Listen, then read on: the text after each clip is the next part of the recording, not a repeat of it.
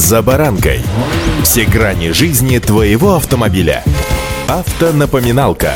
Комментарии экспертов. Советы по обслуживанию автомобилей в программе «За баранкой».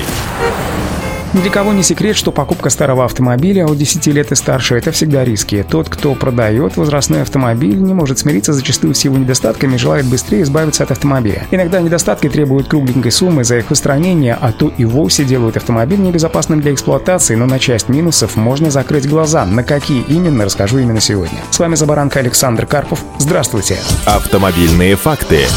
Покупатели очень часто хотят купить старенький автомобиль с идеальным кузовом без крашенных элементов, но когда речь заходит про десятилетний автомобиль, такие плюшки маловероятны. Царапины, остающиеся от веток или чистки щеткой зимой, небольшие потертости при парковке, сколы от летящих камней по трассе – все это может заставить предыдущего владельца обновить лакокрасочное покрытие. Поэтому небольшие локальные окрасы не сулят ничего страшного. Другое дело, когда окрашены стойки или внутренние части порогов, либо зазоры у автомобиля слишком отличаются, это навевает мысль о ДТП. В небольших рыжиках нет также ничего Ничего страшного, они есть практически у каждого старенького автомобиля, и если вовремя их обрабатывать, можно остановить коррозию. Главное, чтобы на кузове не было дыр. Ремонтировать их будет дорого и хлопотно. Трещины или сколы на лобовом стекле – это повод скорее для торга, но не для отказа от покупки. Многие владельцы специально не меняют стекла до продажи, чтобы показать будущему владельцу, что дефекты не результат ДТП, а всего лишь последствия камней, летящих из-под колес. Однако перед постановкой на учет эти дефекты нужно устранить. С мутными фарами та же история – это нормальное явление, особенно для старых автомобилей. Со временем они пескоструятся от летящей грязи и становятся матовыми. Такой недостаток легко лечится полировкой в любом кузовном сервисе. Автомобильные факты.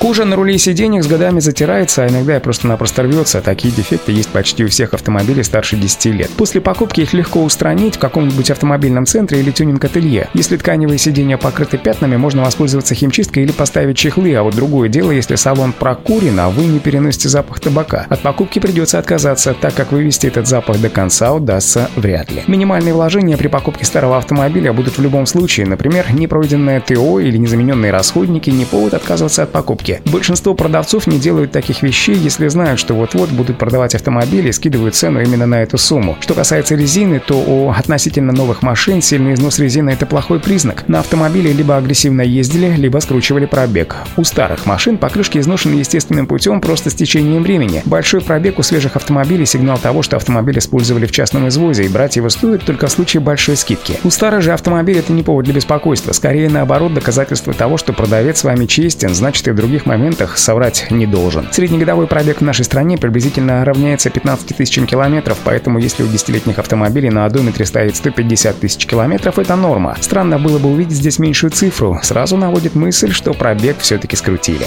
Автомобильные факты. Дубликат ПТС у почти нового автомобиля должен вызвать подозрение. Обычно это признак махинации или непогашенного кредита. Для старого автомобиля дубликат скорее правило, чем исключение. По статистике современный человек меняет автомобиль раз в три года, а некоторые и того чаще, так что удивляться здесь не стоит. Итак, при покупке старых автомобилей можно закрыть глаза на многие вещи, но не на то, что связано с безопасностью. Главное, чтобы все силовые элементы кузова были на своем месте и не были повреждены. То же самое касается и подушек безопасности, а все остальное поправимо, было бы желание и деньги. Удачи! «За баранкой».